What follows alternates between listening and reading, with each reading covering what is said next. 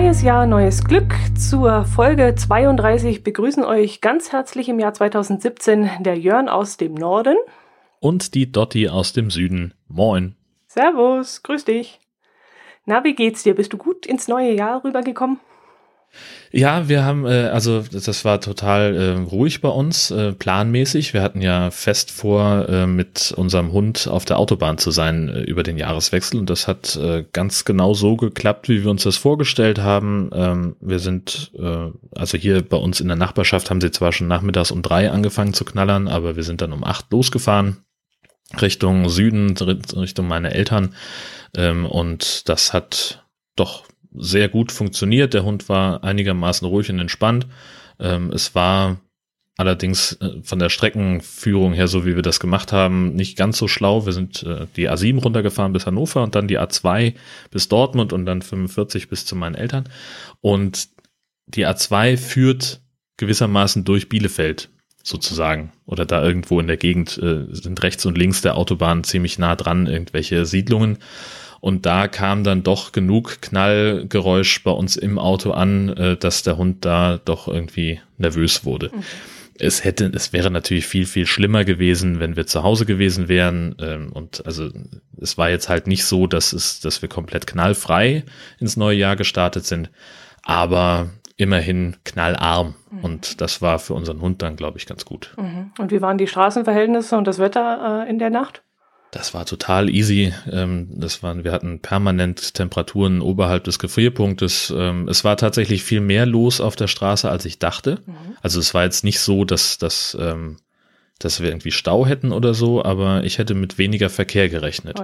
Also als ich äh, damals zur letzten Weltmeisterschaft äh, unterwegs war auf der Autobahn, da war es deutlich leerer als zu Silvester. Zur letzten Weltmeisterschaft. Fußball-Weltmeisterschaft. Also, okay, ich dachte, welche. Was Wel hast du denn gedacht? Ja, ich dachte, welche Weltmeisterschaft ist am im, in der Silvesternacht? Was spielt man so. da für Weltmeisterschaften? so, du meinst nee. im Sommer, okay.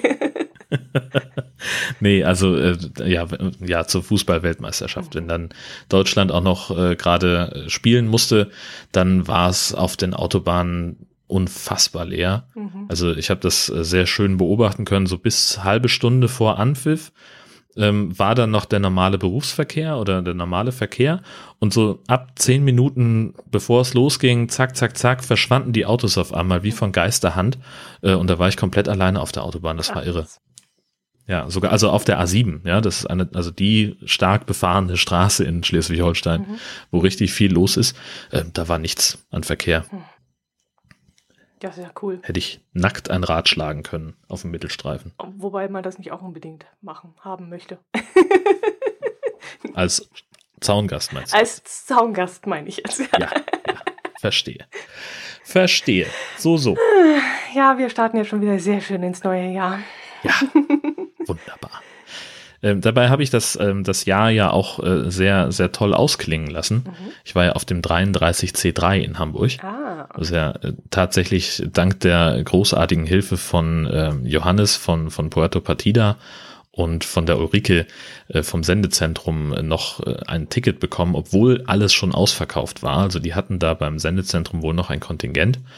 Und Johannes hatte irgendwann geschrieben, dass er mich als Sprecher braucht für Puerto Partida und dass er sich dann eben mal kümmern wollen würde, dass ich noch ein Ticket bekomme und das hat auch super geklappt, ähm, konnte also doch noch eins kaufen und dann war ich vier Tage äh, im CCH und habe äh, dieses wahnsinnige, verrückte Monster vom Kongress miterlebt. Das war unglaublich.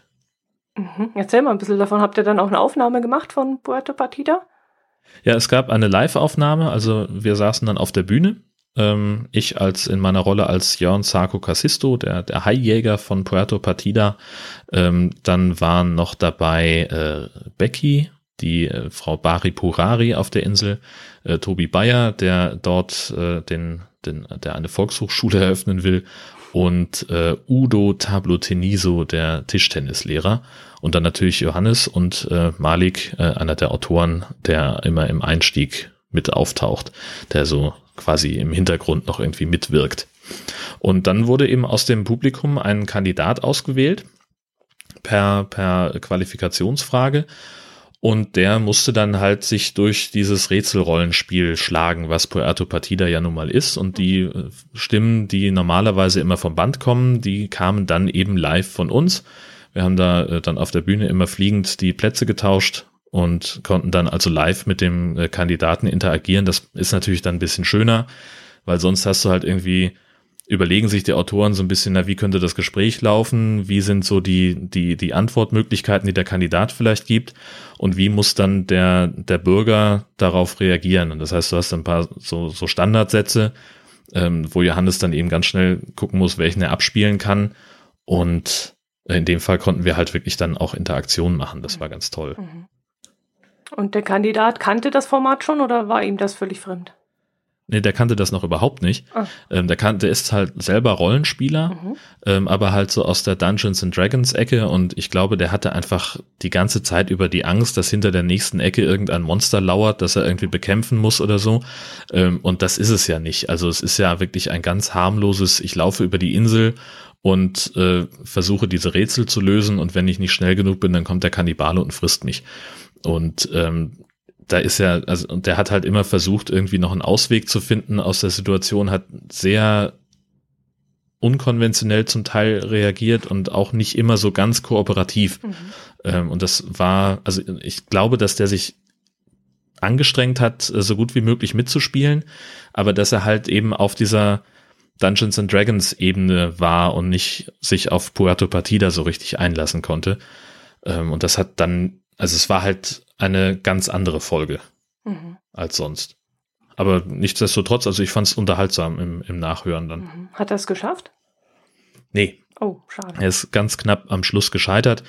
Ähm, der äh, ist zwar, weiß ich, irgendwie IT-Mensch, wie die meisten, die auf diesem äh, Kongress äh, rumgelaufen sind, ähm, aber der hatte äh, wohl eine Rechenschwäche und die entscheidende Aufgabe war eben eine Matheaufgabe. Mhm. Und die hatte er so schnell nicht lösen können. Mhm. Er hat nur irgendwie zwei Minuten Zeit gehabt und kam aufs falsche Ergebnis. Die war natürlich auch ganz schön hart. Also da musste irgendwie, weiß ich nicht, 26 mal 4 plus die Quersumme von 999 mal so viel. Ich, also ganz abgefahren. Mhm. Ähm, und er kam halt nicht richtig aufs Ergebnis. Das war ein bisschen schade für ihn. Mhm. Ja, schade. Ja, aber hat Spaß gemacht. Also mhm. ich fand's witzig. Ja, und was gab es dann sonst noch zu erleben auf dem 33C3? Das ist, ähm, also es war ja mein erster Kongress mhm. und das war für mich äh, total überwältigend, weil es an jeder Ecke blinkt und blitzt und überall sitzen Menschen, die irgendwelche Basteleien machen, entweder mit Hardware oder mit Software. Ähm, ich war total geflasht davon, die bauen da ein eigenes Telefonnetz auf. Also das heißt, du bringst dein Festnetzhandy mit. Kannst das da anmelden und dann bist du für die Zeit des Kongresses mit einer vierstelligen Nummer kostenlos erreichbar. Oder äh, dieses Rohrpostnetz, die Seidenstraße, das aus ein paar äh, Plastikschläuchen und vier Staubsaugern besteht. Und dann kannst du halt irgendwelche Rohrpostgeschichten äh, durch die ganze Halle schicken. Hallen. Ähm, überall machen Leute irgendwelche verrückten Sachen und das ist völlig normal. Also es ist ganz egal, wie du aussiehst, wie du da rumläufst äh, ob du im Rollstuhl sitzt, ob du dich als Einhorn verkleidest, ob du Frauenklamotten anhast als Mann äh, oder ob du nur ein Auge hast. Äh, das ist völlig, das ist total irrelevant. Wichtig ist nur darauf, was du für ein Mensch bist und, und was du kannst, was du mitbringst. Ähm, und da machen halt Leute dann darüber hinaus auch noch sa verrückte Sachen. Das, also das bescheuertste, was ich gesehen habe, waren vier Typen, die einen überdimensionalen Tetris-Block unterm Arm hatten und durch die Halle joggten. Und der fünfte, der hinterher lief, spielte auf dem Lautsprecher ganz laut die Tetris-Melodie ab. Und die laufen also durch diese Gänge und Hallen mhm. und sind da immer unterwegs und alle bleiben stehen, gucken und halten so zwei Sekunden inne und machen danach aber weiter mit ihrem Gespräch oder mit was auch immer sie tun, als wäre nichts passiert, als wäre so, ja, okay, gut, dann laufen die halt hier durch. Ich wäre abgebrochen. ja, natürlich. Ich bin dann so ein bisschen hinterhergelaufen und habe mir das, das, dieses Schauspiel angeguckt und das ist, war halt so überhaupt kein Thema. So, ja, lass die doch laufen, mach doch mal Platz, dass sie durch können. Ähm, dass sie ihren, ihren Tetris-Block da wohin auch immer bringen. Oder es gab dann halt Leute, ähm, die haben ähm, eine, eine akustische Gitarre umgebaut zu einer Musikanlage. Mhm. Die lag dann auf einem der Toiletten. Mhm und hat dann einfach die ganze Zeit irgendwelche Musik gespielt. Irgendwann entwickelte sich daraus dann eine Toilettenparty, da haben dann Leute getanzt und es gab dann farbiges Licht. In einer anderen Toilette hat irgendjemand aus Müll eine, eine Art Diorama aufgebaut, so eine Kunstinstallation. Hack the Trash war da das Motto. Äh, sah auch total irre aus. Ähm, jede Toilette, also die meisten Toiletten sind sowieso Unisex-Toiletten. Die sind, also im CCH sind es natürlich normalerweise getrennte Toiletten, Männlein, Weiblein. Aber das Verhältnis von Frauen und Männern in der Teilnehmerzahl ist halt ein bisschen anders als bei anderen Veranstaltungen. Das heißt, es würde also sehr große Schlangen geben von Männern vor den mhm. Toiletten. Mhm. Also gucken Sie halt, welche Toiletten sind dafür geeignet, dass man sie zu Unisex-Toiletten umbaut. Das heißt, du hast also die, die überwiegende Mehrzahl der Toiletten ist halt nicht geschlechtergetrennt. Und das ist auch völlig, völlig in Ordnung für die Leute. Es gibt so ein paar einzelne Toilettenanlagen, wo man halt einfach so reingehen kann als äh, geschlechtergetrennt. Ähm, aber die meisten halt nicht. Die meisten sind eben für alle offen und das ist, funktioniert ganz hervorragend. Und jeder, an jeder Toilettentür, das fand ich auch großartig, war eine, ein WLAN-Symbol und eine Fünf-Sterne-Bewertung, wie gut der Empfang ist. Sehr geil. Großartig, oder? Ja. Also, und das wünsche ich mir eigentlich überall, dass auf Großveranstaltungen auch der WLAN-Empfang mitbewertet wird. Von 0,5 bis 5 Sterne. Das ist geil.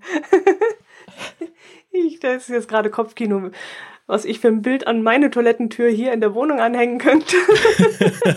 Zwei Sterne, drei. Auf jeden Fall auch Unisex. Ja, das sowieso, ja. Aber ja, WLAN-Empfang, genau. glaube ich, so eher so zwei oder drei Sterne.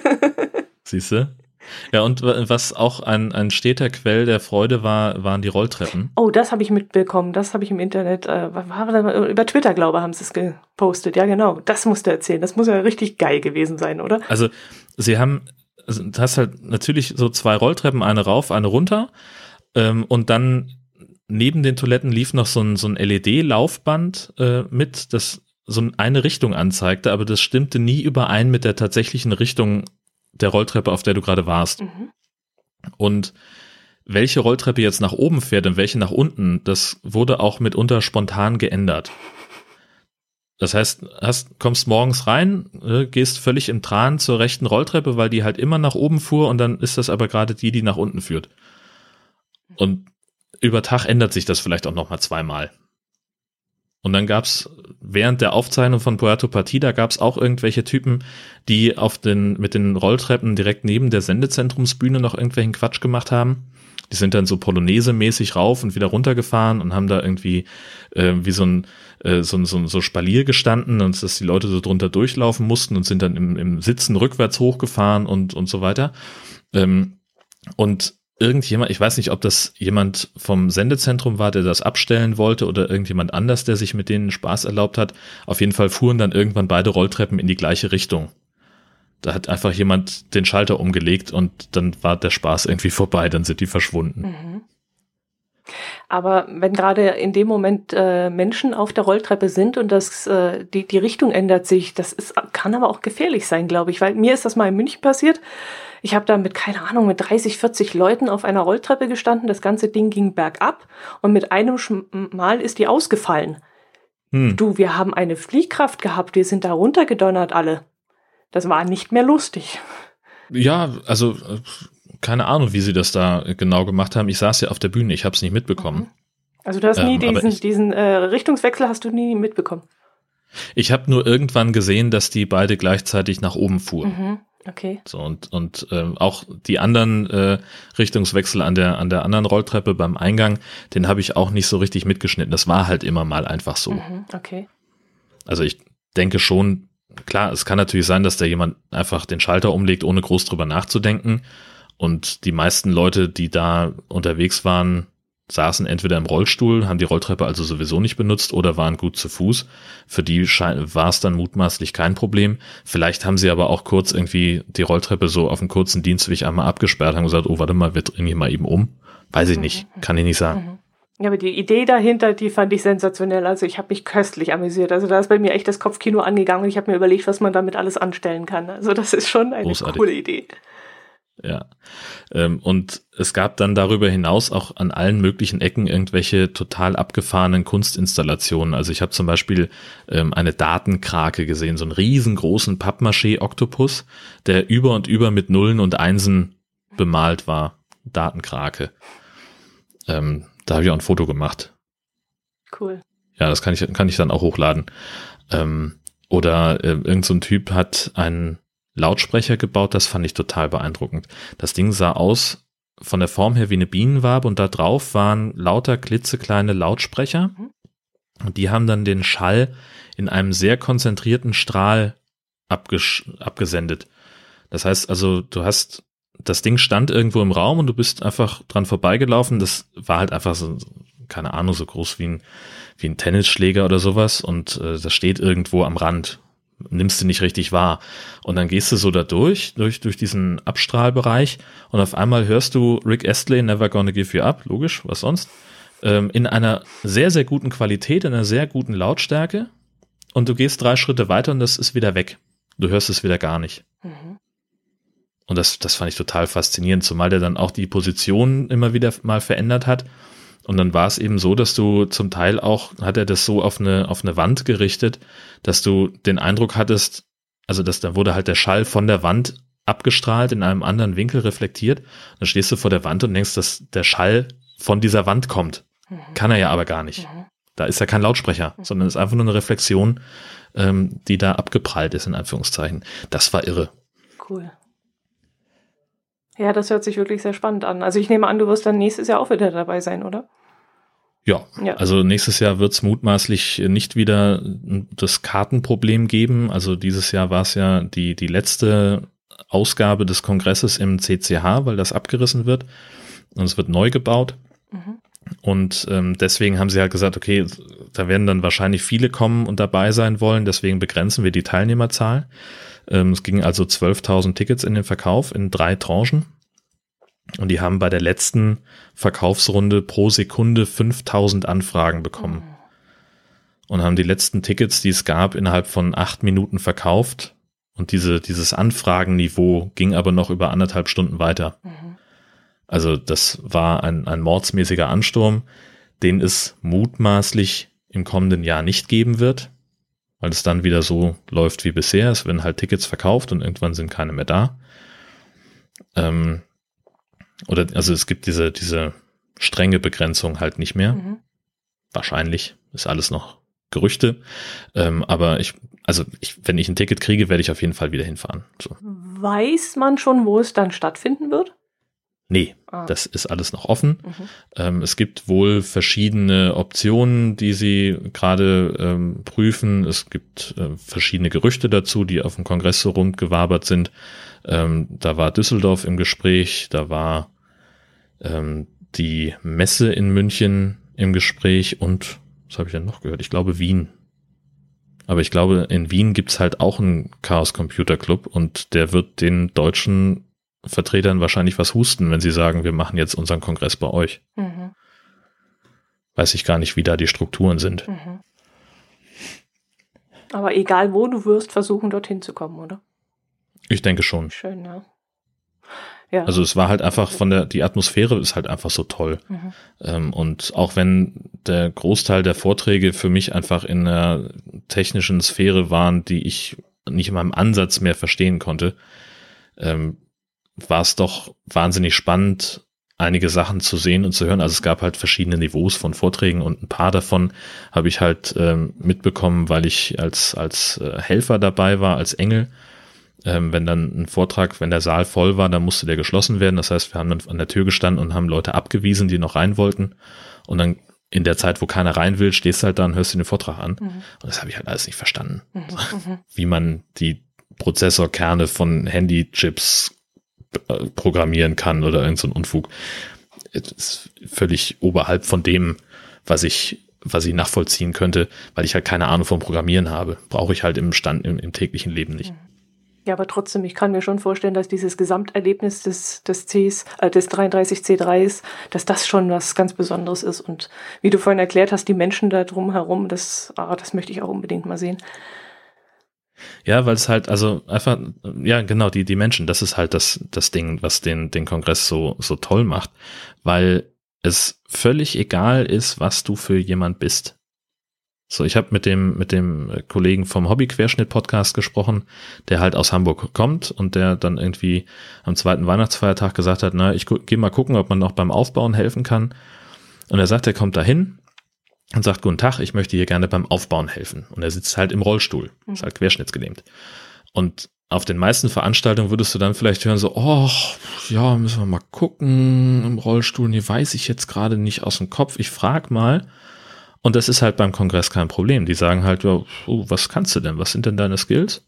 Und dann finden die einen Job, der für dich passt. Mhm. Und auch auf der Veranstaltung selber ist es halt so, da laufen halt auch Leute rum, die jetzt eben nicht unbedingt der optischen Norm entsprechen, weil sie vielleicht übergewichtig sind, weil sie fettige Haare haben oder ähm, ich habe auch jemanden gesehen, der nur ein Auge hat. Ähm, und das da wirst du halt aber auch nicht schief für angeguckt oder da, da macht sich keiner lustig, sondern die sind halt da und die können irgendwas und die beteiligen sich und äh, selbst wenn sie einfach nur da sind, dann ist es gut, dass sie da sind und das, das ist überhaupt gar kein Thema. Also so andere Veranstaltungen brechen sich einen unfassbar großen Zacken aus der Krone beim Versuch, ähm, an, wenigstens einigermaßen barrierearm zu werden und beim Kongress, na gut, da ist es halt einfach, das wird halt so gelebt, das ist halt so. Es gibt eben Leute im Rollstuhl und auf die muss man irgendwie Rücksicht nehmen oder muss denen besondere Möglichkeiten schaffen, dass sie, dass sie daran teilnehmen können. Ja, dann machen wir es halt. Mhm. Und das finde ich einfach vom, vom Gedanken, der, der Spirit, der ist halt einfach toll. Mhm, cool. Oh ja, das wäre auch was für mich.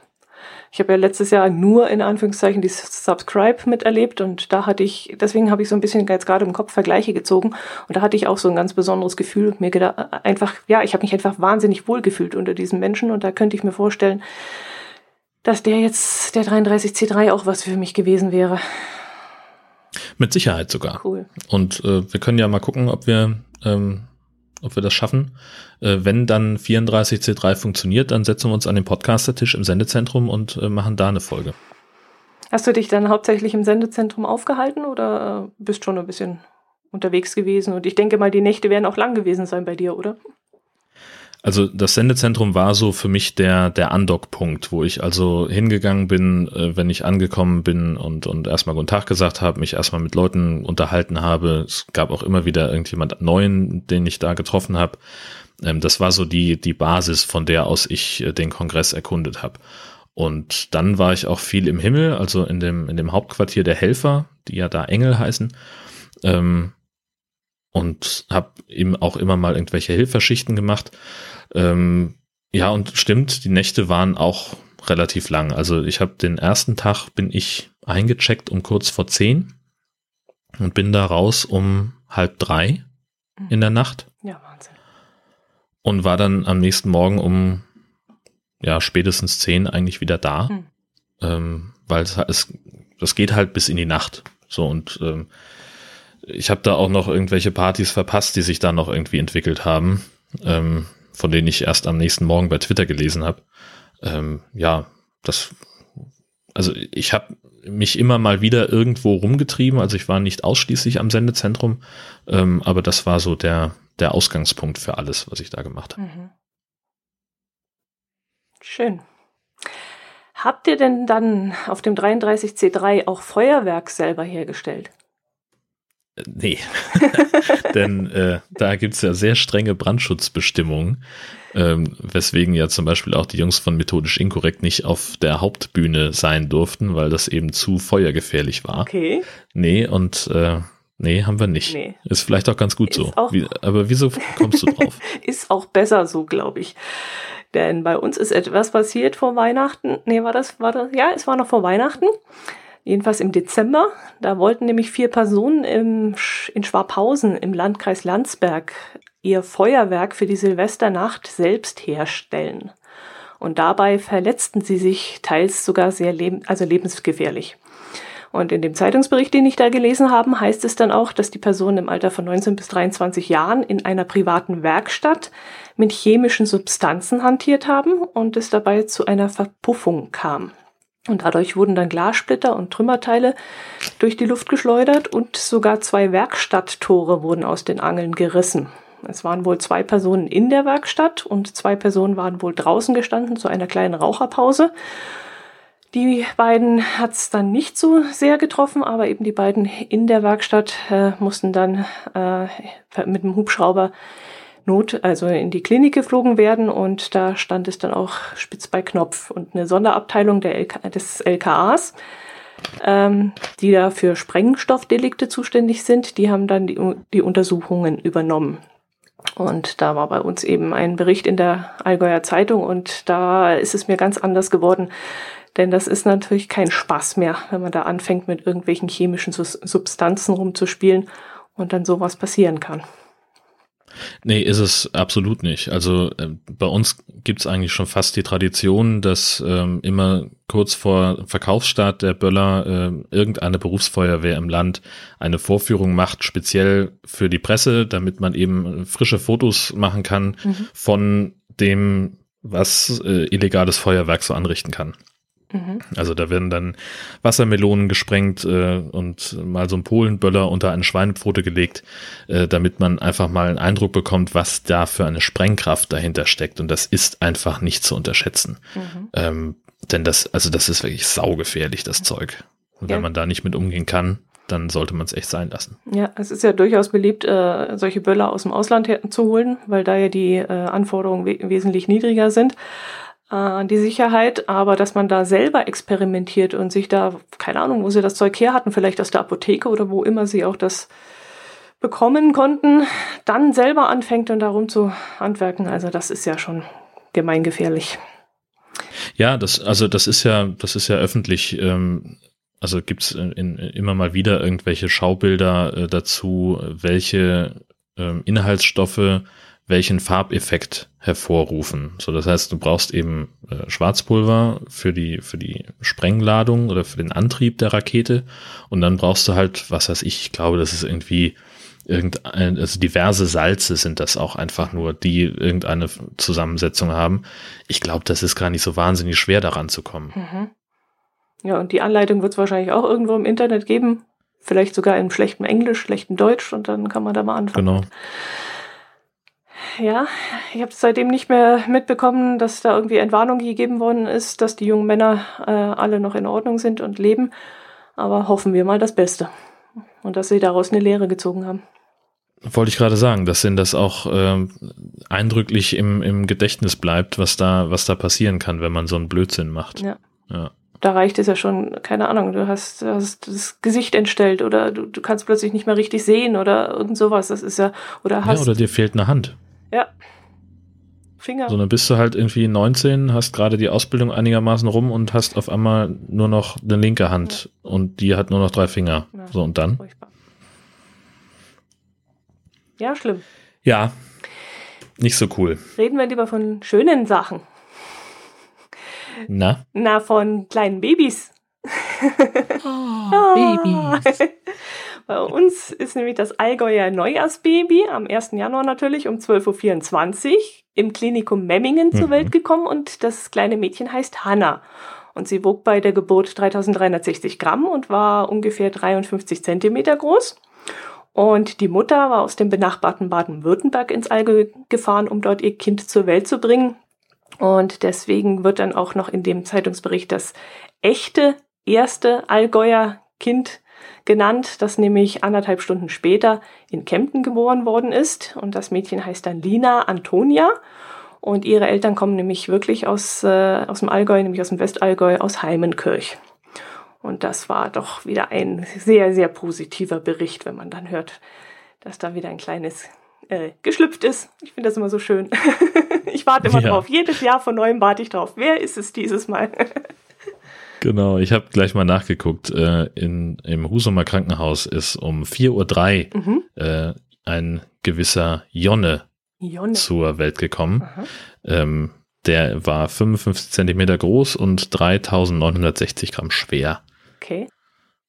Und alle sind wohl auf und tatsächlich, und der ist wohl auch äh, exakt zum errechneten Geburtstermin auf die Welt gekommen, steht hier noch. Okay.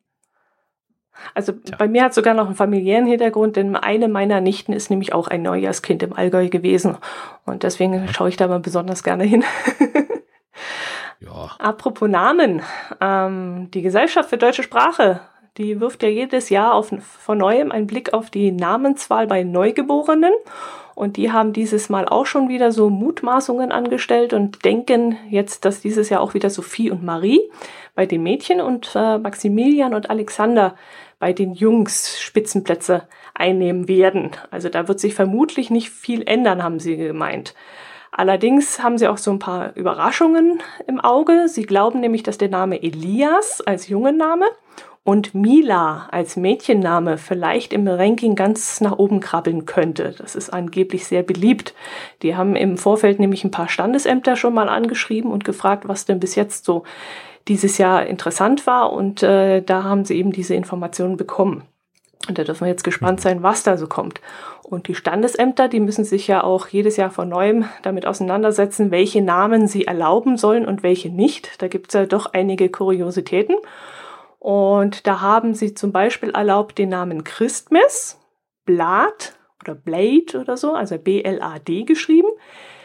Mhm. Kedira ist erlaubt worden, Mirakel ist erlaubt, erlaubt worden und Lunis.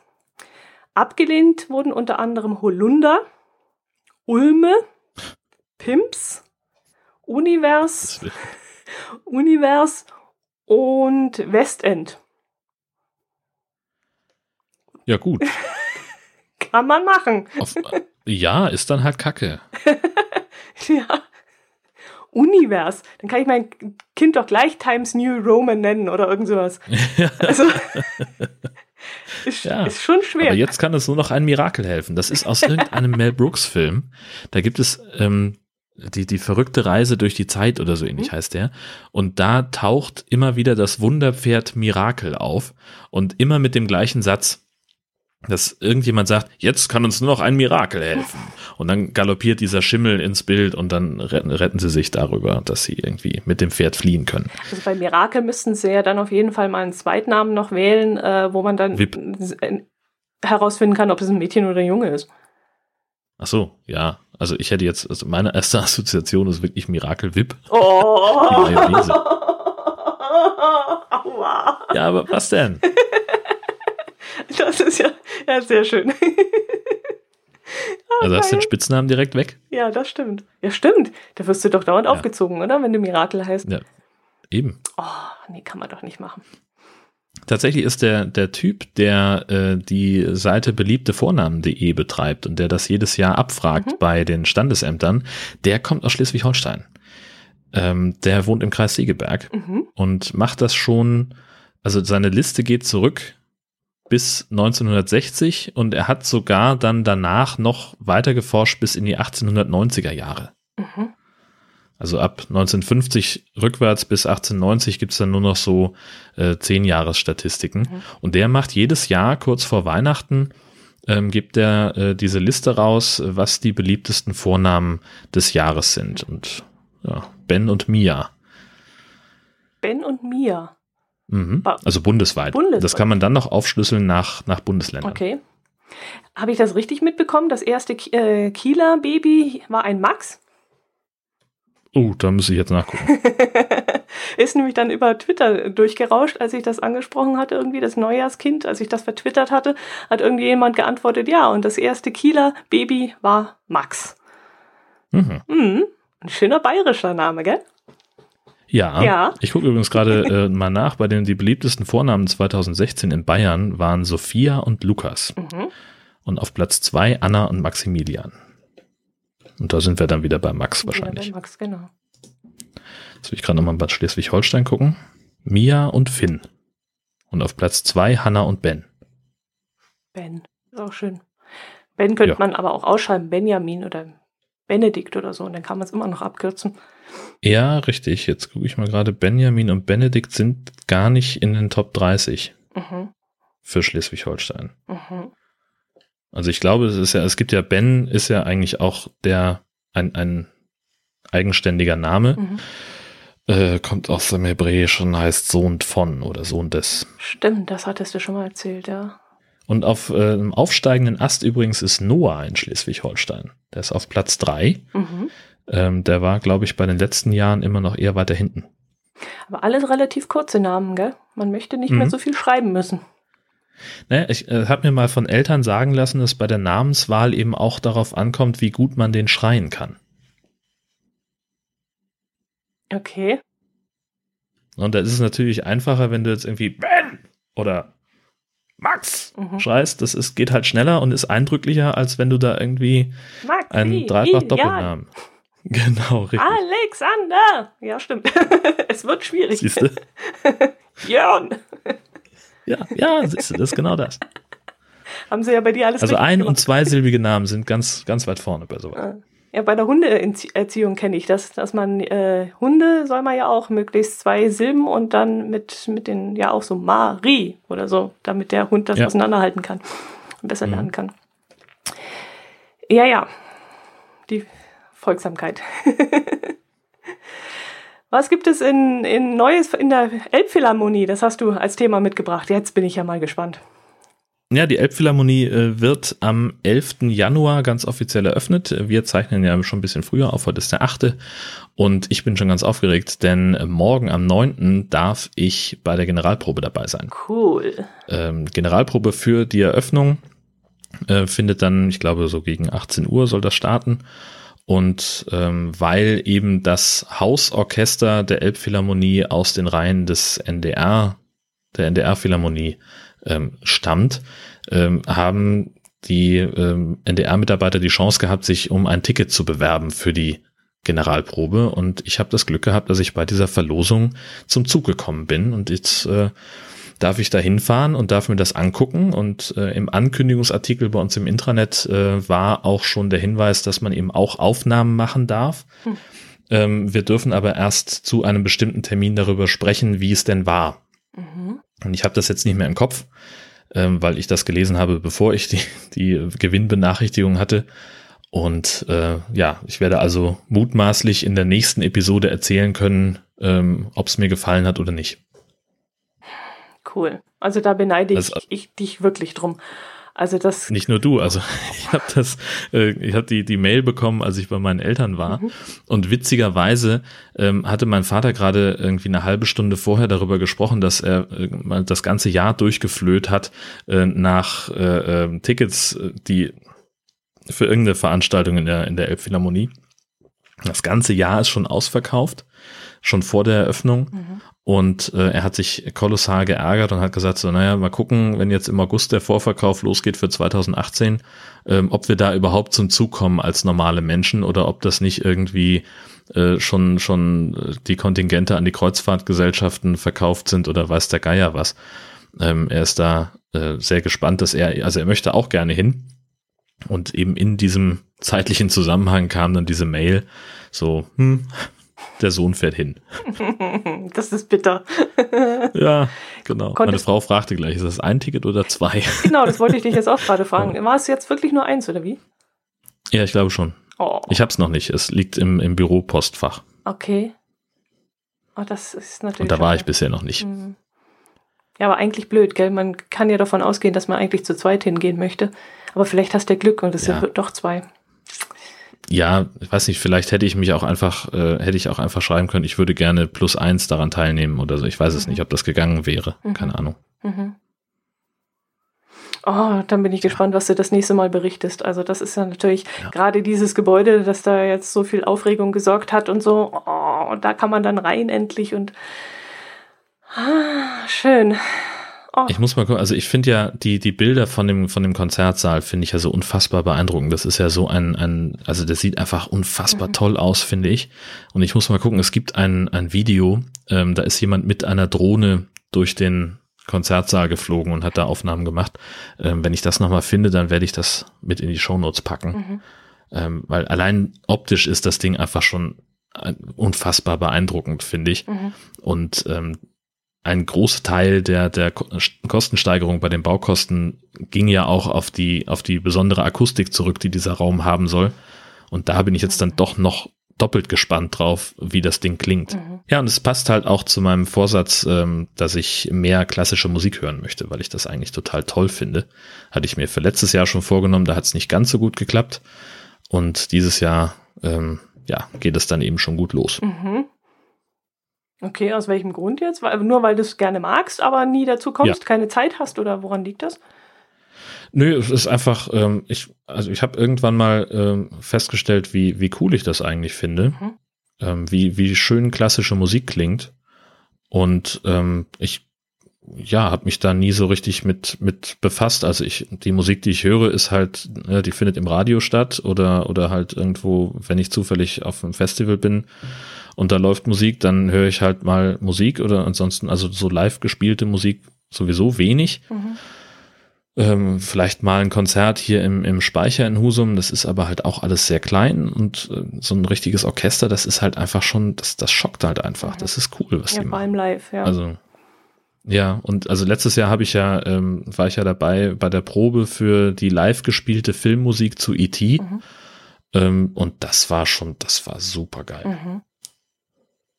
Und das möchte ich einfach häufiger haben, einfach für mich selber, ähm, so für, für den Erlebnisfaktor. Mhm.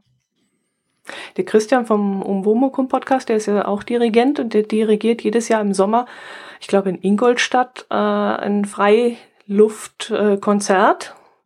Äh, genau, dieses Audioorchester. Ja, das, genau ne? das. Und da hat er mir auch schon vorgeschwärmt. Und da habe ich mir, also dieses Jahr habe ich es nicht geschafft, aber ich hoffe, dass wir es nächstes Jahr schaffen, dass wir zu der Zeit auch da sind. Und dann möchte ich. Also 2018 dann? Äh, Konnte nicht widerstehen. Bis jetzt in umgekehrter Reihenfolge bin ich nicht reingefallen mit 2016, aber jetzt mit 2017, dann bin ich jetzt reingefallen.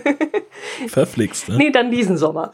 Hoffen wir dann, ja. dass wir dann da sind und das würde ich mir gerne mal, äh, ja, geben. Also weil, ja. weil irgendwie, ich weiß nicht, klassische Musik geht, glaube nur live. Also auf äh, CD habe ich das nie hingekriegt, dass ich da einen Zugang gefunden habe. Aber live äh, ist es doch ganz was anderes. Das ist einfach, also ja, eben, das, das ist ganz es ist viel, viel ergreifender, wenn man es live hört. Zur Jahrhundertwende waren wir in Oberstdorf äh, im, in dem Auslauf der Skiflugschanze. Und da wurde damals Camina Burana gespielt. Und da war ah, zapfig kalt, eine zapfig kalte Nacht. Und wir haben da auf diesen Rängen gesessen und furchtbar gebibbert, aber die Atmosphäre und die Musik dann und die Aufführung, die war so sensationell und da denke ich heute noch dran zurück. Und das ist mhm. einfach ein Erlebnis, das kannst du zu Hause noch mit den tollsten Boxen, mit der tollsten Ausstattung, kannst du das gar nicht so hinkriegen wie live, wenn du vor Ort bist. Ja. Schön, ja. Oh, ich beneide dich das so. Wahnsinn.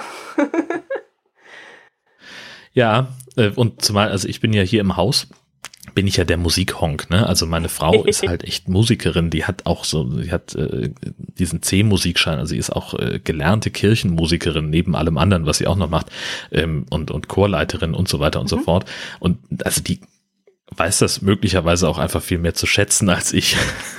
Aber hm, hm. naja, ist halt leider so. Ja, ist das die Dummen haben's Glück?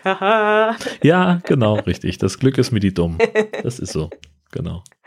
Ähm, und wenn du dann nach Ingolstadt fährst, dann ähm, kannst du endlich wieder richtig Gas geben, habe ich mir sagen lassen. Wow, ja, das, wow. Ist, das, das hast du dir gemerkt seit dem letzten Mal. ja, nu. Ja, am 11. Januar bin ich dann wieder punktefrei.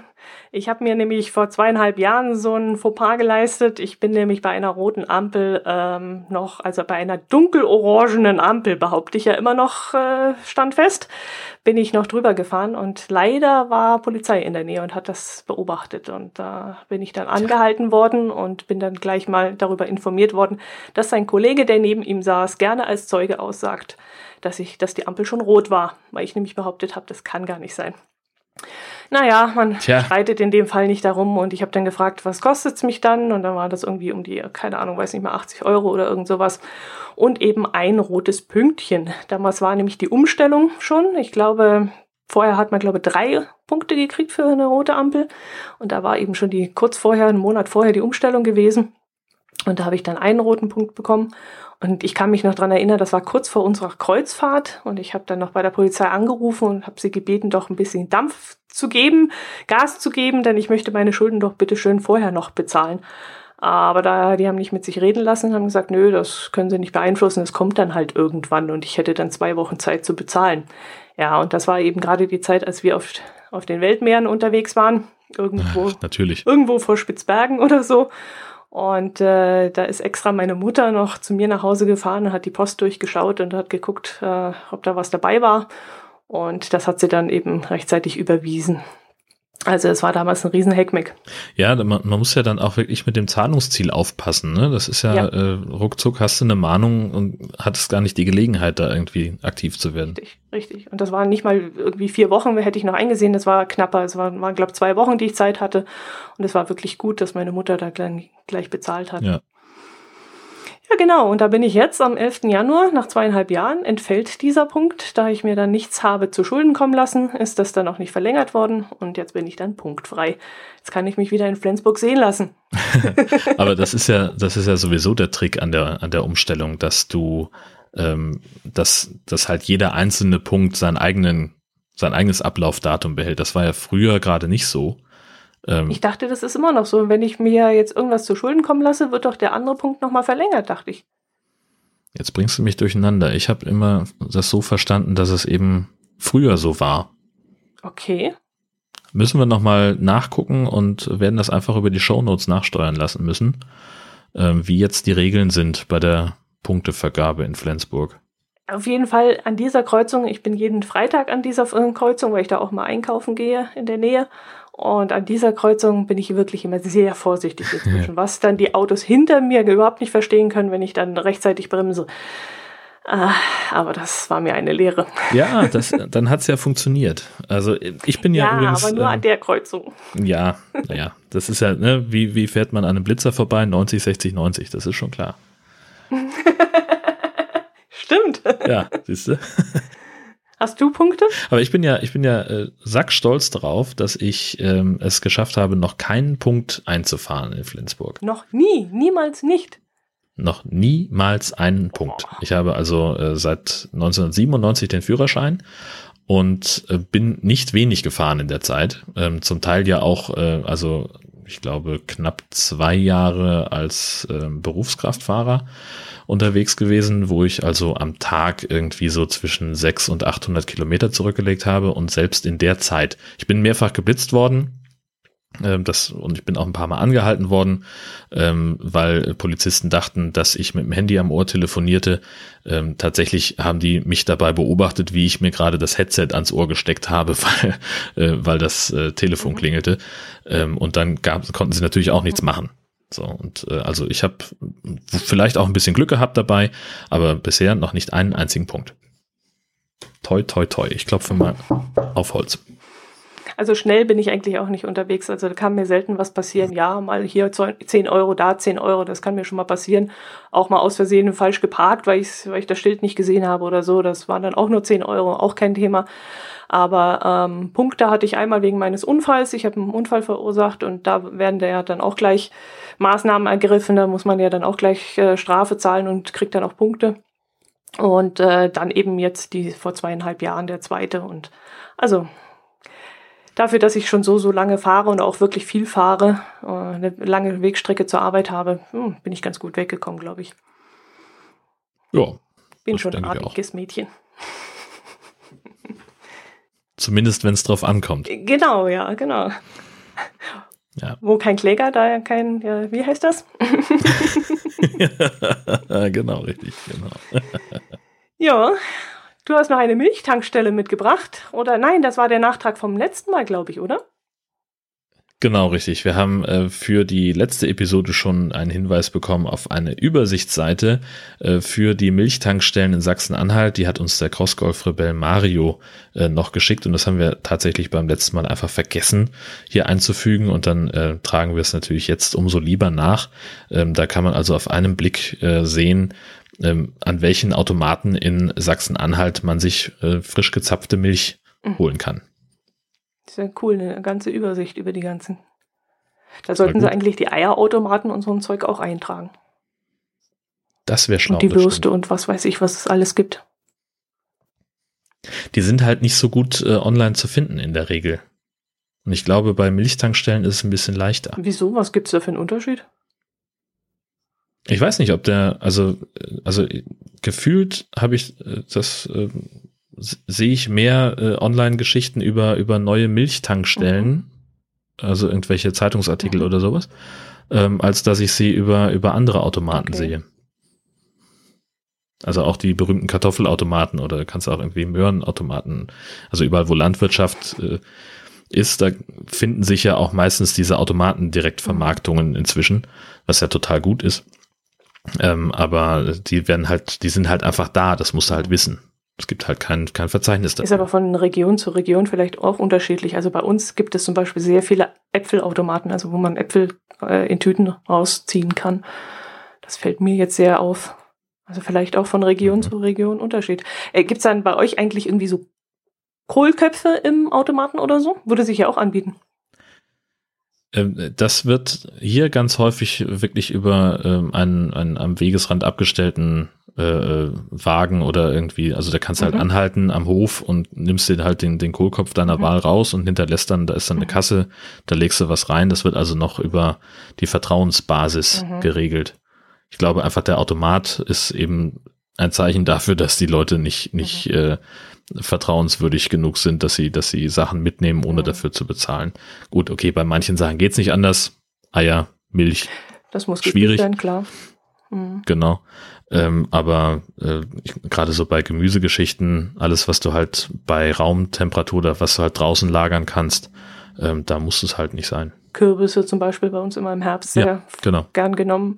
Oder im Frühjahr wieder oder im Sommer die Blumenplantagen, wo dann auch immer gesagt wird, man soll das Geld dann einfach in die Kasse werfen. Das finde ich immer so toll. Mhm. Da hast du dann irgendwie so, so ein Feld von, von ja. irgendwelchen Blumen und kannst dir da halt das mitnehmen, was du gerne hättest und lässt dann einfach ein paar Euro da. Ja, oder genau. auch diese Erdbeerfelder zum selber ernten. Ne? Das ist ja auch so ein Fall. Herrlich, ja. Mhm. Ja, könnte ich mich auch jedes Jahr reinlegen da habe ich mal das Gefühl, dass, dass, dass, ich weiß nicht, ob die damit wirklich ein Geschäft machen, weil ich könnte mir vorstellen, da wird ja auch sehr viel gegessen, beziehungsweise es wird auch viel kaputt getrampelt oder nicht richtig abgerissen oder so. Äh, ich, rechnet sich das? Ich glaube, das ist mehr eine Werbemaßnahme.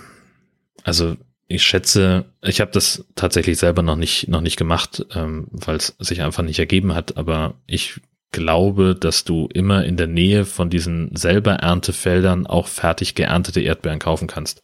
Mhm. Und dass dann Leute irgendwie hingehen und äh, sich da ein kleines Töpfchen zusammen ernten und dann merken, äh, es geht ja doch ganz schön auf den Rücken, aber wir brauchen noch drei Kilo, was machen wir jetzt? Und dann kaufen sie halt welche. So stelle ich es mir vor. Keine Ahnung, ob das stimmt. Hm, könntest du recht haben, ja. Hm. Tja, es gibt übrigens, äh, wo wir es gerade davon haben, und das müssen wir uns schon mal merken für die Erdbeerzeit in Schleswig-Holstein, äh, die wahrscheinlich einzige, den wahrscheinlich einzigen Drive-In-Erdbeerladen mindestens von Schleswig-Holstein, wenn nicht sogar bundesweit. Also ich habe davon noch nichts gehört. Wie soll sowas aussehen? Naja, das ist halt so, du kannst halt mit dem Auto ranfahren. So, das ist halt, Super. kannst du das, äh, also letztlich ist ein Verkaufsstand für Erdbeeren, der eben auf einer Höhe angebracht ist, dass du eben dir in, in die Scheibe das reinreichen lassen kannst. Steigt man nicht mal mehr aus, um Erdbeer zu kaufen. Oh Gott. Ja, bitte. ist auch direkt verkehrsgünstig an der Autobahnabfahrt. Ach, ich wusste es mal. Zwischen Neumünster und Kaltenkirchen. Hm. Sachen gibt's, die gibt's gar nicht.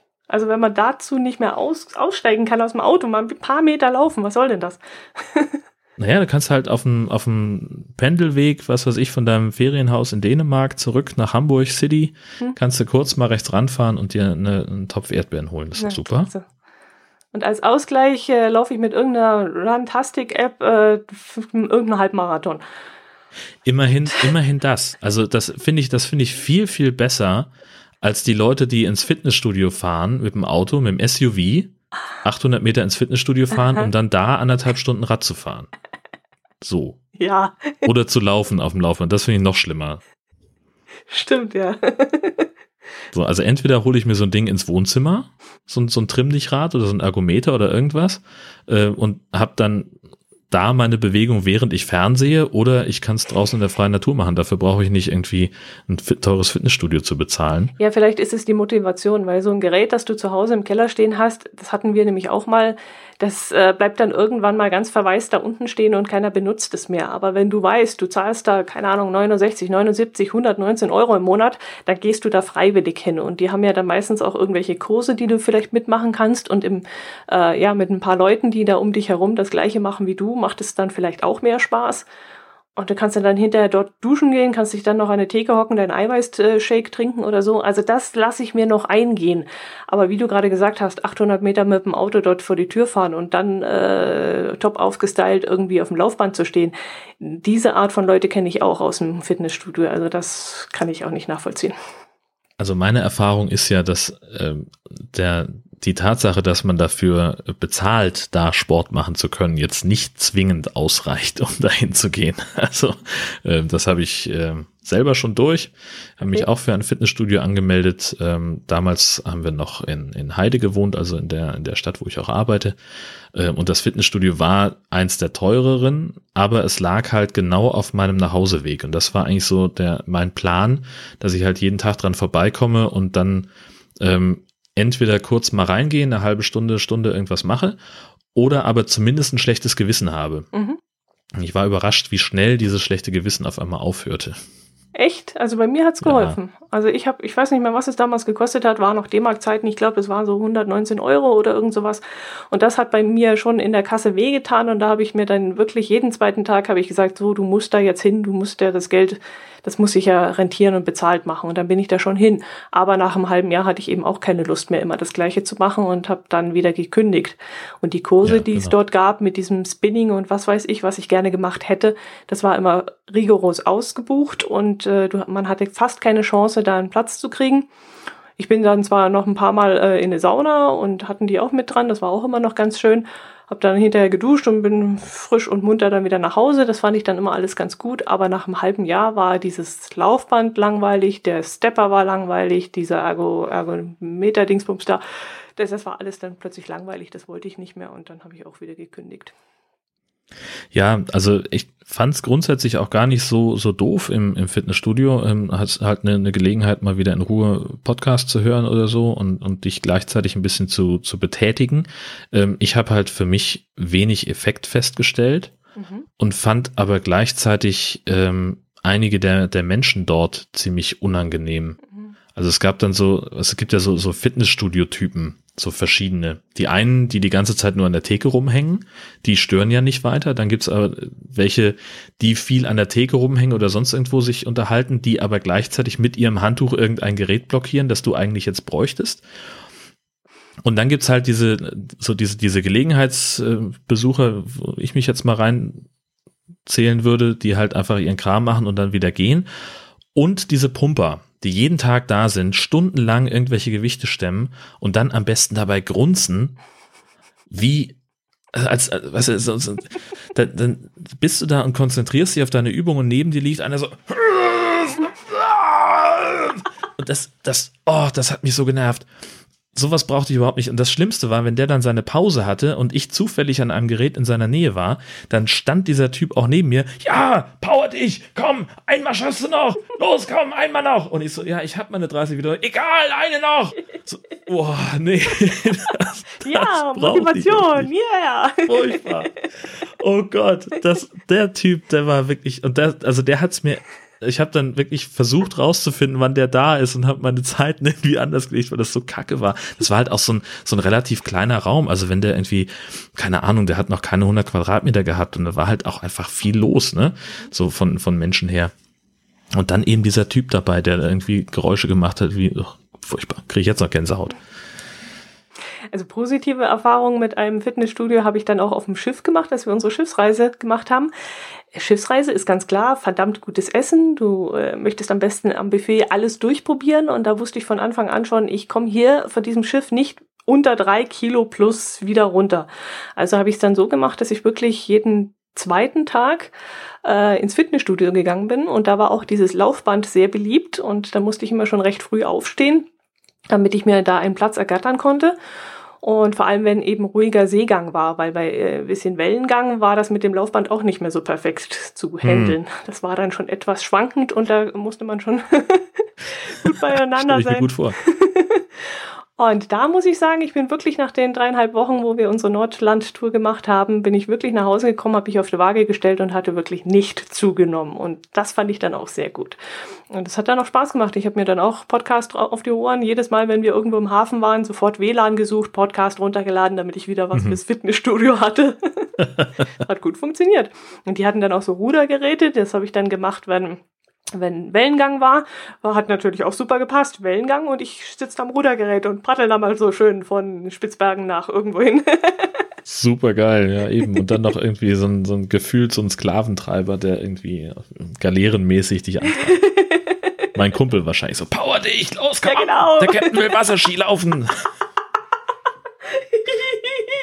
Sehr geil. Irgend sowas, ja. Da müssen wir noch den passenden Podcast für aufnehmen. Und eins und ja, zwei. Genau. da fehlt noch was. Mensch, das könnte man uns Marktlücke, ja, geil. ah, schön. Ich habe auch noch einen äh, kuriosen Automaten mitgenommen, den ich durch Zufall entdeckt habe, als wir nämlich Aha. auf dem Weihnachtsmarkt auf Schloss Kaltenberg waren. Da gab es einen, ich habe mich schier weggeschmissen, einen Zasterlaster. Das war so ein kleiner, ich sage immer Alberto-Auto dazu. Kennst du diese dreirädigen äh, Autos? Ach ja, diese, diese, ja, ja, genau, wie aus der Alberto-Werbung. Genau, richtig. Ja, aus mhm. der Alberto kommt Werbung mit dem, mhm. was war das, Pizza oder irgend sowas war das? Genau, so eine Tiefkühlpizza mhm. ist das, ja. Und da war ein Kasten draufgebaut, ein relativ hoher, und in diesem Kasten war ein Bankautomat drin, der Volksbank. Und ich fand das sensationell. Da kannst du diesen Bankautomat gleich wegfahren. Also sprich, du brauchst ihn gar nicht mehr knacken und aufmachen, sondern du nimmst eigentlich einfach nur den Wagen, fährst damit weg und kannst dann in der Garage bequem den Automaten knacken. Das ist doch Super die geil. Einladung, oder?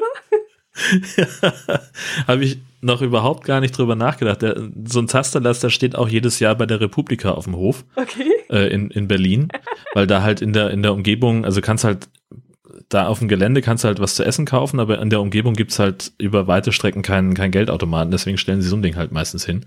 Ähm, aber da ich, ja klar, natürlich, das ist eigentlich eine riesen Sicherheitslücke, ja. Mhm. Wir waren dann vorher noch ein bisschen durch den Ort spaziert und da hat ein Auto neben uns gehalten. Die waren eben auch auf dem Weg zum Weihnachtsmarkt und da hatte die Frau wohl die Befürchtung, dass sie nicht genug Geld dabei hat und die hat dann aus dem Auto heraus uns gefragt, die da eben rumspaziert sind, äh, ob wir wüssten, wo eine Bank ist. Und da haben wir dann gesagt, nee, wir sind auch nicht von hier, wir können leider nicht weiterhelfen. Und dann kamen wir eben zu diesem Eingang von diesem Weihnachtsmarkt und da haben wir uns nur angeguckt und wir sind, wir haben losgelacht. Das, das ja, ist doch eine sensationelle Idee, so ein so ein mobiles Gerät da hinzustellen, das war sensationell. Total großartig, ja eben. Zasterlaster. Sehr schön. Ich habe vor allem, als du gerade angesetzt hast zu mhm. erzählen von der Frau, die dich aus dem Auto äh, gefragt hat, dachte ich so, ob die vielleicht irgendwie eine Skimaske aufhaben und haben gesagt, so, hey, wissen Sie, wo hier der Zasterlaster steht?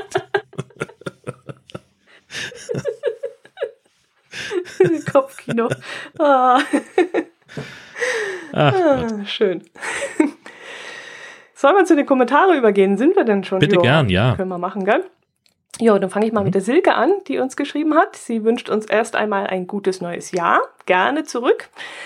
Sorry, Jörn, da hatte ich mich in meinem Kommentar in der letzten Folge wahrscheinlich unklar ausgedrückt. Ich meinte mit deinem Patenkind, dein Podcast-Patenkind, der von dir unterstützt wird und mit einem interessanten Thema an den Start gehen möchte. Ging es da nicht im Groben und Ganzen um die Zeit des Weltkrieges? Viele Grüße, Silke. Ja, jetzt kommt's mir dann auch jetzt, ja, wir haben in der letzten Folge habe ich ziemlich darüber gerätselt, welches Patenkind mhm. sie denn meint. Ähm, ja, natürlich. Äh, die, das bisschen Transferleistung wäre vielleicht noch drin gewesen. Ähm, ja, äh, mit dem habe ich äh, in der letzten Zeit wieder Kontakt gehabt. Der hat Nachwuchs bekommen zu Hause. Äh, ein, äh, und, und das wirft natürlich so ein äh, frisch gestartet oder frisch am Start sein des Podcast-Projekt äh, dann doch wieder ein bisschen zurück. Ähm, und also die Idee ist immer noch nicht vom Tisch. Ähm, und es geht darum, darin um die, speziell um die U-Boote, die im Zweiten Weltkrieg äh, im mhm. Einsatz waren. Mhm. Ähm, aber also er arbeitet dran und, und recherchiert und, und hat auch schon äh, einen Großteil des Konzepts geschrieben, aber halt, wie gesagt, durch den Nachwuchs äh, gerät er da so ein bisschen ins Hintertreffen. Mhm. Das ich sagen wir, das ist auch noch aufgelöst. Genau. Jo, und dann hat der Danny uns geschrieben, sehr netter Podcast. Es macht immer wieder Spaß zuzuhören. Vielen Dank für die tollen Informationen. Bitteschön. Vielen Dank. Ja, und der Manfred, magst du das vorlesen? Ja, klar, kann ich auch. Ähm, er schreibt, äh, Hallo, hi und grüß Gott. In der Tat gab es mal eine Technologie für einen vollautomatischen Akkuwechsel, da mit Link zur Wikipedia und zum Spiegel. Leider setzen auch die EK-Hersteller selbst nicht mehr auf diese Technologie, auch Tesla nicht. Zum Thema Grüßen schreibt er also Moin oder gar Moin Moin geht wirklich gar nicht. Nicht mal die Nordlichter wissen, wie das entstanden ist. Da sollte man also schleunigst mit dem Unsinn aufhören. Bei uns hier im Badischen stelle ich schon seit einiger Zeit den angenehmen Trend fest, gerade bei den jüngeren Leuten, meistens Paare und jüngeren Familien, dass sich ansonsten wildfremde Menschen beim Spaziergang oder beim Gasthausbesuch ein freundliches, oft mit einem Lächeln begleitetes Hallo zurufen. Er findet das sehr angenehm, obwohl es natürlich noch ausbaufähig ist. Die Muffelköpfe sind leider noch in der Überzahl. Manfred, Mensch, das mit dem Moin haben wir doch schon in einer der ersten Folgen vom Nord-Süd-Gefälle geklärt. Das kommt aus dem Friesischen ähm, und geht zurück auf das Wort Moi, ähm, das so viel wie Freude bedeutet. Also, freu mich, dich zu sehen. Moin. Das ist es im Wesentlichen. Und die Hamburger haben daraus Moin Moin gemacht, aber das sind eben Sappelköppe. Der Manfred schreibt aber auch noch zum Abschluss schöne Feiertage und Salü oder Salü je nachdem, wie man es betont. Ist aber auch schön. Salü. Salü finde ich schön, das ist so ein bisschen schweizerisch. Das finde ich auch interessant. Etwas besser als Moin. aber so geht's weiter. Moin, Dotti. Servus, Jörn. Oh, das ist auch schön durchgemischt. Gott, oh Gott, ist oder, auch völlig falsch. Oder einfach nur Grüß Gott, noch besser. da hat uns nämlich der Robert geschrieben aus Österreich. Eure letzte Sendung war ja hochinteressant. Ich habe pausenlos dazwischen gequatscht und deswegen muss ich quasi diesen Kommentar abgeben. Da mich Dotti auf fünf Minuten begrenzt hat, bleibt mir nur das Geschriebene über. Ja, er hat nämlich über Twitter angefragt, ob äh, uns ein Audiokommentar lieber ist oder ein geschriebener. Und da habe ich gesagt, naja, wenn der Audiokommentar nicht allzu lang ist, kann er das natürlich auch gerne schicken, aber uns ist es im Grunde egal. Und jetzt hat er sich aber für den schriftlichen Kommentar entschieden der dann doch etwas länger ist. Tja, jetzt musst du es aber auch vorlesen. Jetzt dann. muss ich aber. Und mal auch. gucken, ob du es unter fünf Minuten schaffst. Hey, hallo? Zum Thema Elektrofahrzeuge gibt es meiner Meinung nach mehr Hürden und auf Seiten der Immobilien als fahrzeugseitig. Was meint er denn damit? Viele Leistungen verlangt auch viel Strom, welcher auch wo durchfließen will. Zum Vergleich, ein durchschnittlicher Hausanschluss ist für circa 15 Kilowatt ausgelegt, der vom Hausanschlusskasten bis zum Zähler mit einem 3x16 Quadratmillimeter Kupferkabel auskommt. Von der Trafostation im Dorf oder Stadtteil werden zum Transport zu den Haushalten Alukabel mit 3x50 Quadratmillimeter verlegt. Was hat das jetzt mit E-Fahrzeugen zu tun? Wenn man den Traum der Elektromobilität weiterspinnt und sich einmal die benötigte elektrische Leistung vor Augen führt, wird bald klar, mit der jetzigen Infrastruktur wird das nicht lange gut gehen. Natürlich ist es nett gemeint, wenn in Tiefgaragen, vor öffentlichen Gebäuden und auf Supermarktparkplätzen zwei, vielleicht drei Lademöglichkeiten bereitstellt, aber was ist, wenn auch nur 30 Prozent der Fahrzeuge elektrisch betrieben werden? Ja, eben, das ist eben dann das Problem. Im Netz findet man schnell die Anforderungen für die Ladung, aber keine einzige sinnvolle Lademöglichkeit kommt ohne dicke Kabel aus. Wir sprechen hier, hier circa in dem Bereich, dass man als Erwachsener diese gerade so mit Daumen und Mittelfinger umgreifen kann. Daumen und Mittelfinger umgreifen kann, das sind ja dann mehrere Zentimeter. Hm. Ja, so ungefähr vier Zentimeter würde ich sagen, ja.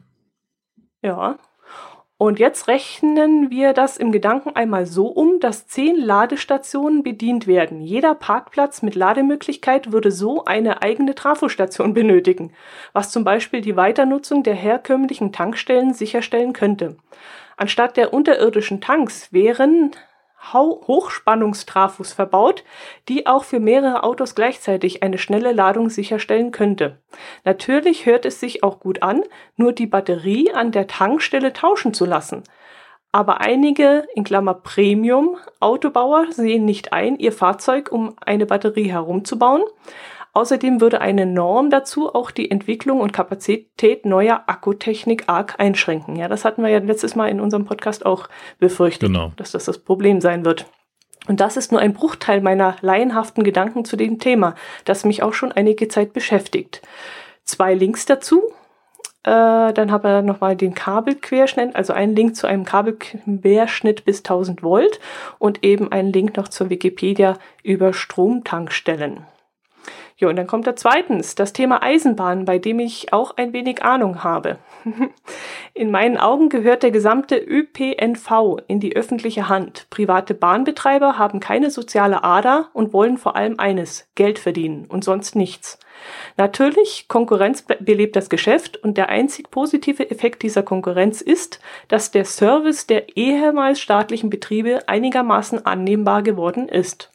Auch bei uns in Österreich wird der Nahverkehr in den nächsten zwei Jahren zum ersten Mal öffentlich ausgeschrieben und rein aus politischen Gründen wird die ÖBB nicht alle Strecken zugesprochen bekommen.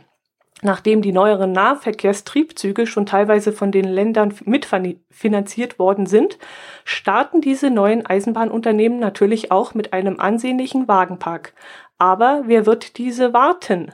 Was, wenn Fahrzeuge durch Unfälle oder Naturkatastrophen zerstört werden? Im Endeffekt zahlt der Pendler, der auf den ÖPNV angewiesen ist, immer selbst die Rechnung. Überwiegt anfangs die Freude, dass sich durch einen neuen Anbieter alles neu und toll anfühlt, so kommt später sicher auch die Ernüchterung. Deutschland zeigt es uns eigentlich gerade vor. Immer mehr Strecken, die von privaten Unternehmen betrieben worden sind, gehen wieder zurück an die DB. Zufall? Fragezeichen. Wir haben zurzeit einen privaten Anbieter im Fernverkehr, der sich auch relativ gut schlägt. Allerdings fährt dieser auf einer Strecke, auf der man eigentlich nichts falsch machen kann. Hauptsache man fährt. Mein Ex-Chef und derzeitiger Bundeskanzler hat einmal gesagt, auf der Schiene ist gerade kein Geld zu verdienen. Und so wird es sicher noch etliche Zeit weitergehen. Verkehr muss einfach laufen, sonst nichts. Was der Pendler nicht brauchen kann, vermeidbare Probleme, die eigentlich aus Managementfehlern und Geldgier folgen. Drittens, kurz zum Thema Automaten. Wir hatten an einem Bahnhof mal eine Pom einen Pommesautomaten. Leider gibt's den seit dem Bahnhofsumbau nicht mehr und ich habe den nie getestet. Viertens, ich merke mir Back und Steuer... Nein, bitte. Ich merke mir Back und Steuerbord so, weil in Steuer das R wie rechts vorkommt. Also hinten Steuer das R. Deswegen merkt er sich das rechts. So, ich habe den Verdacht, das alles wäre sicher in fünf Minuten nie ausgegangen. Wenn ihr den Kommentar im Podcast besprecht, genügt auch eine Zusammenfassung, ganz klar. Grüß euch, Robert. Nein, wir stehen das durch. genau, richtig. Ja, also da gibt's natürlich eine Menge zu sagen. Also äh, da hat Robert hat äh, schon allein bei diesen Stromgeschichten mhm. natürlich total recht. Mhm. Ähm, ich habe da witzigerweise auch ähm, mit meinem Vater drüber gesprochen, der äh, Hochenergieanlagenelektroniker ist. Mhm. Und der sagt halt, es ist allein schon ein furchtbarer Blödsinn, warum wir ein Wechselstromnetz haben. Mhm. Ähm, also dass sich also die die die äh, na, das also Wechselstrom halt. Mhm. 50 Mal in der Sekunde wechselt der Strom quasi den, den, den Pol in der Steckdose hin und her. Äh, und das ist halt totaler Quatsch, weil das äh, allein schon irgendwelche ähm, Verluste mit sich bringt bei der Übertragung. Mhm. Ähm, weil wenn man Gleichstrom hat, einen festen Plus, einen festen Minus, dann kann man den Strom halt verlustfrei auch über große Stecken übertragen. Ähm, und aus allen Stromerzeugungsgeräten kommt auch Gleichstrom raus. Wir wandeln den hochaufwendig in Wechselstrom um, nur damit es egal ist, wie wir, wie rum wir den Stecker in die Steckdose tun ähm, und haben, müssen halt mit den Verlusten leben. Und äh, beim Thema Windstrom, also wir haben ja den Strom da, die Infrastruktur, da hat, hat er vollkommen recht, die fehlt halt. Ähm, es sind halt einfach nicht genug Kabel da und äh, es sind nicht genug Verbraucher da. Und das ist eben äh, ein, ein wesentlicher Punkt. Äh, klar, man könnte mit, äh, was weiß ich, zum Beispiel den Nachtspeicherheizungen, die es früher mal gab, als äh, zu Anfang der Atomkraft Strom echt saugünstig war äh, und jetzt eben wieder, wo so viel Strom da wäre, man könnte eben mit mehr Verbrauchern den Strom eben auch sinnvoll abnehmen. Nur die Infrastruktur gibt's halt nicht her. Mhm. Und das andere mit den Zügen, ähm, dass so viele Strecken wieder zurück an die Bahn gehen, ist tatsächlich kein Zufall, sondern es ist eben auf einer sehr aggressiven äh, Ausschreibungsstrategie der Deutschen Bahn zurückzuführen. Die zahlen halt einfach bei den Ausschreibungen die besten Preise, weil sie sich halt leisten können. Als teilstaatlicher Betrieb. Die wollen halt möglichst stark verbreitet sein und dann geben die halt ein Angebot ab, das man nicht ablehnen kann. Sondern das fängt eben beim, beim äh, Regionalverkehr in den Bahnen an Und das setzt sich eben unter anderem auch fort, also bei uns äh, in, in Dithmarschen im Nachbarkreis, da hat die DB Regio jetzt auch den Busverkehr gewonnen. Das wissen ja auch nicht viele. Die Deutsche Bahn ist einer der größten äh, Anbieter von, von äh, äh Nahverkehrsbussen in Deutschland und auch Fernverkehrsbussen. Weil bis vor kurzem es ein Gesetz gab, äh, dass der Bahn das Privileg einräumte, auf Strecken, wo es sich eben nicht lohnt, eine Schienenverbindung anzubieten, eine Busverbindung einzurichten. Und erst der, der Wegfall dieses Gesetzes hat eben die Fernbus, die, die Öffnung des Fernbusmarktes ermöglicht. Äh, und da ist die Bahn richtig sauer drüber. Das findet die richtig doof. Und deswegen konzentrieren sie sich jetzt eben wieder darauf, mehr Strecken zu gewinnen, indem sie halt einfach horrendes Geld äh, in die Ausschreibungen schmeißen. Oder indem sie einfach versuchen, ähm, private Anbieter wegzubeißen, so wie es jetzt gerade auf der Strecke äh, des Autozuges nach Sylt ähm, passiert ist. Die ist ausgeschrieben worden, ähm, die Strecke Nibel-Westerland mit dem, dem Autotransport, diesem berühmten. Mhm. Und die Bahn war unterlegen im Bieterverfahren gegen eine private Gesellschaft, die ähm, aus einem amerikanischen Konzern äh, besteht, Railroad Development Company oder so ähnlich. Und die Bahn hat dann im, im Nachgang äh, versucht, oder was heißt versucht, sie haben es auch tatsächlich geschafft, ähm, mit einem fiesen Trick, wie ich finde, ähm, den, den anderen Anbieter auszuboten, ähm, weil sie halt gemerkt haben, in den Richtlinien steht, dass derjenige, der die längere Strecke fährt, Vorrang auf der Trasse hat. Und dann ist eben die Bahn hingegangen und hat eben schon den Zug nicht in Nibel anfangen lassen, sondern in Bredstedt. Dann fährt eben ein Personenzug von Bredstedt nach Nibel, das sind irgendwie zehn Minuten. Da wird dann der, äh, an dem Personenzug der Autozug angekoppelt, fährt nach Westerland. Da muss man ihn erst wieder auseinanderkoppeln, weil das zwei unterschiedliche Bahnhöfe sind. Und dann haben sie halt gegenüber dem anderen Anbieter einen Vorteil, weil sie eben die längere Strecke bedienen und dann die Vorfahrt haben. Ein cooler Wie gesagt, Schachzug. Ein sehr kluger Schachzug, sorgt aber halt für, für Chaos, weil eben beispielsweise in äh, Westerland ist der Bahnsteig nicht lang genug. Mhm für den Zug, der dann so entsteht. Dieses An- und Abkuppelmanöver und so weiter, was dann notwendig wird, das sorgt halt dafür, dass äh, da eine Schranke, ich glaube in Westerland, zwölf Minuten am Stück einfach mal zu sein muss, weil sie halt so rumrangieren müssen, dass es dann mit den Weichen passt. Ähm, und das nehmen sie halt alles so in Kauf. Äh, die ersten drei Monate fuhr dieser Zug auch komplett ohne Passagiere, also der Personenteil, weil der nämlich im Fernverkehrsnetz der Bahn fuhr und dementsprechend teurer war als der Nahverkehrszug, der das gleiche Ziel hatte. Und abgesehen davon war der auch, das haben die so Hals über Kopf eingerichtet, dass äh, der Zug gar nicht im Ticketsystem der Bahn verfügbar war. Also man konnte am Automaten kein Ticket kaufen und in Bredstedt am Bahnhof sitzt niemand mehr im Reisezentrum. Das heißt, du kriegtest keine Fahrkarte. Wahrscheinlich hättest du einfach so einsteigen können. Das hätte auch keiner kontrolliert, weil sie sich einfach nicht dafür interessiert haben. Denn es ging ja nur darum, den anderen Anbieter auf dem, auf dem Autozug, auf dem Hindenburgdamm zu verhindern. Mhm. Denn Gerüchten zufolge ist das die einzige Bahnstrecke in Deutschland, wo die wirklich Geld verdienen. Das ist ja der Hammer. Ist es. Hei, hei, ja. hei. ist ja unglaublich. Und da bin ich gespannt, wie das in Österreich dann wird. Ob die ÖBB eine ähnliche Investitionsstrategie fährt wie die Deutsche Bahn. Ja, sensationell. Also herzlichen Dank, Robert, für diese Anregung. Das war jetzt, hat jetzt ein sehr interessantes Thema ergeben, also muss ich schon sagen. Allerdings, ja. Cool. Geil. ja, okay. Ja, das war's mit unseren Kommentaren, glaube ich. Sind wir da auch durch? Sehr schön. Ich denke auch, ja. Gerne wieder solche Kommentare. Man sieht ja, was daraus kommt. genau. Und äh, ja, Twitter-Follower, neue haben wir diesmal nicht so viele. Ähm, da ist die Nicole von Nicoles Zuckerwerk. Äh, herzlich willkommen und viel Spaß bei unseren sensationell coolen Tweets. Qualitätstweets, Qualitäts. bitte. Ja, so viel Zeit muss sein. Das Wort kriege ich ja noch nicht mehr in den Mund. Oh. An dieser Stelle wieder das Versprechen, dass wir uns bessern werden, auch im neuen Jahr 2017. Ja, das wird super. Ich habe dieses Jahr schon mindestens einen Tweet, äh, glaube ich. Ähm, also ich bin unsicher, aber ich glaube ja. Ich glaube, ich habe auch einen Schnee-Tweet gebracht, weil wir haben ja reichlich davon. vom Schnee.